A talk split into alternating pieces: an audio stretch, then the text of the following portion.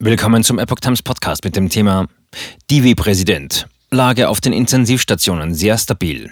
Ein Artikel aus dem Epoch Times Corona-Ticker vom 24. Februar 2022. Auf den Intensivstationen der deutschen Kliniken hat sich die Situation offenbar beruhigt.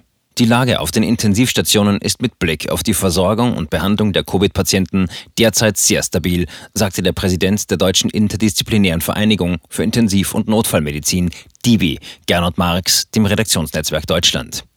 Die Meldungen im DB-Intensivregister zeigen uns sehr deutlich, wir nehmen täglich etwa 250 Patienten neu auf den Intensivstationen auf, verlegen aber auch viele zurück auf die Normalstationen, führte Marx aus.